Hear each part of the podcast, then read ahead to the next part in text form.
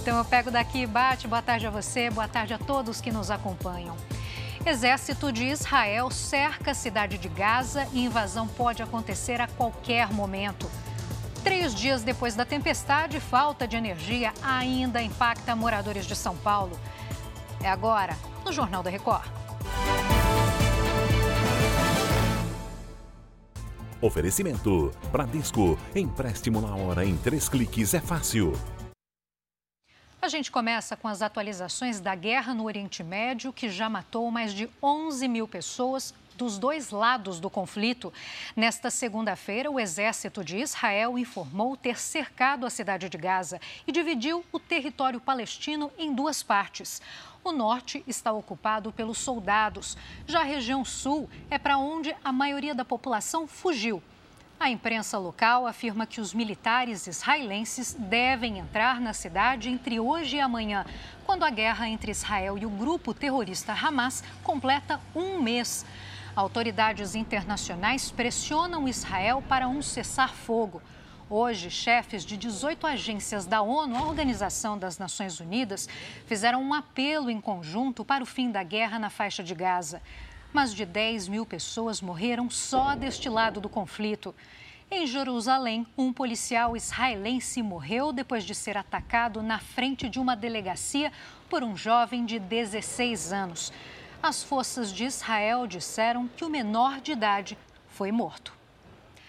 E três dias depois da tempestade, cerca de 500 mil consumidores ainda estão sem energia elétrica na cidade de São Paulo e também na região metropolitana. O André Tal acompanha as informações e atualiza agora para a gente. Oi, André, boa tarde. Boa tarde, Giovana. Boa tarde a todos que nos acompanham. O governo do estado informa que os serviços essenciais e os de atendimento ao público funcionam normalmente hoje. As aulas estão mantidas. Em casos críticos, a orientação é a realização de aulas remotas. A Sabesp pede que os consumidores economizem água até a normalização do sistema, já que alguns pontos da região metropolitana ainda estão sem abastecimento por problemas com a rede elétrica.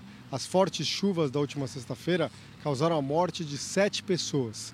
E nesse momento acontece uma reunião no Palácio do Governo entre o prefeito Ricardo Nunes, o governador Tarcísio de Freitas e representantes das concessionárias de energia o PROCON abriu um procedimento para apurar as medidas tomadas pelas empresas de energia que, que abastecem a região metropolitana e a Baixada Santista. Giovana. Tá certo, André. A gente continua acompanhando esse assunto, né? Muito obrigada pelas informações.